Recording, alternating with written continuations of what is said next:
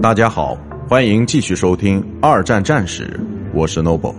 今天我和大家分享的是步兵武器之冲锋枪。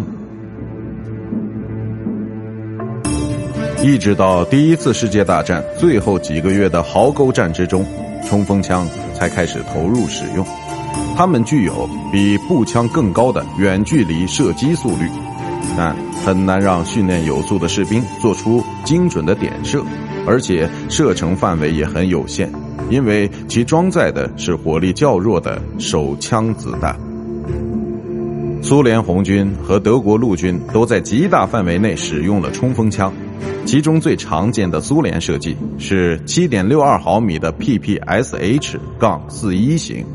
这种武器造价低廉，但是结实耐用。其弹夹中装有十分管用的七十一发子弹。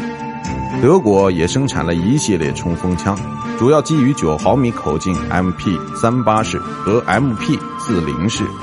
因此不但效果甚佳，而且得到了极为广泛的应用。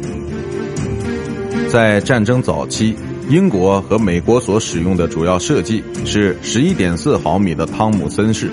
其更加精准，并且要比其他冲锋枪更加安全可靠，但是非常笨重，而且比较昂贵。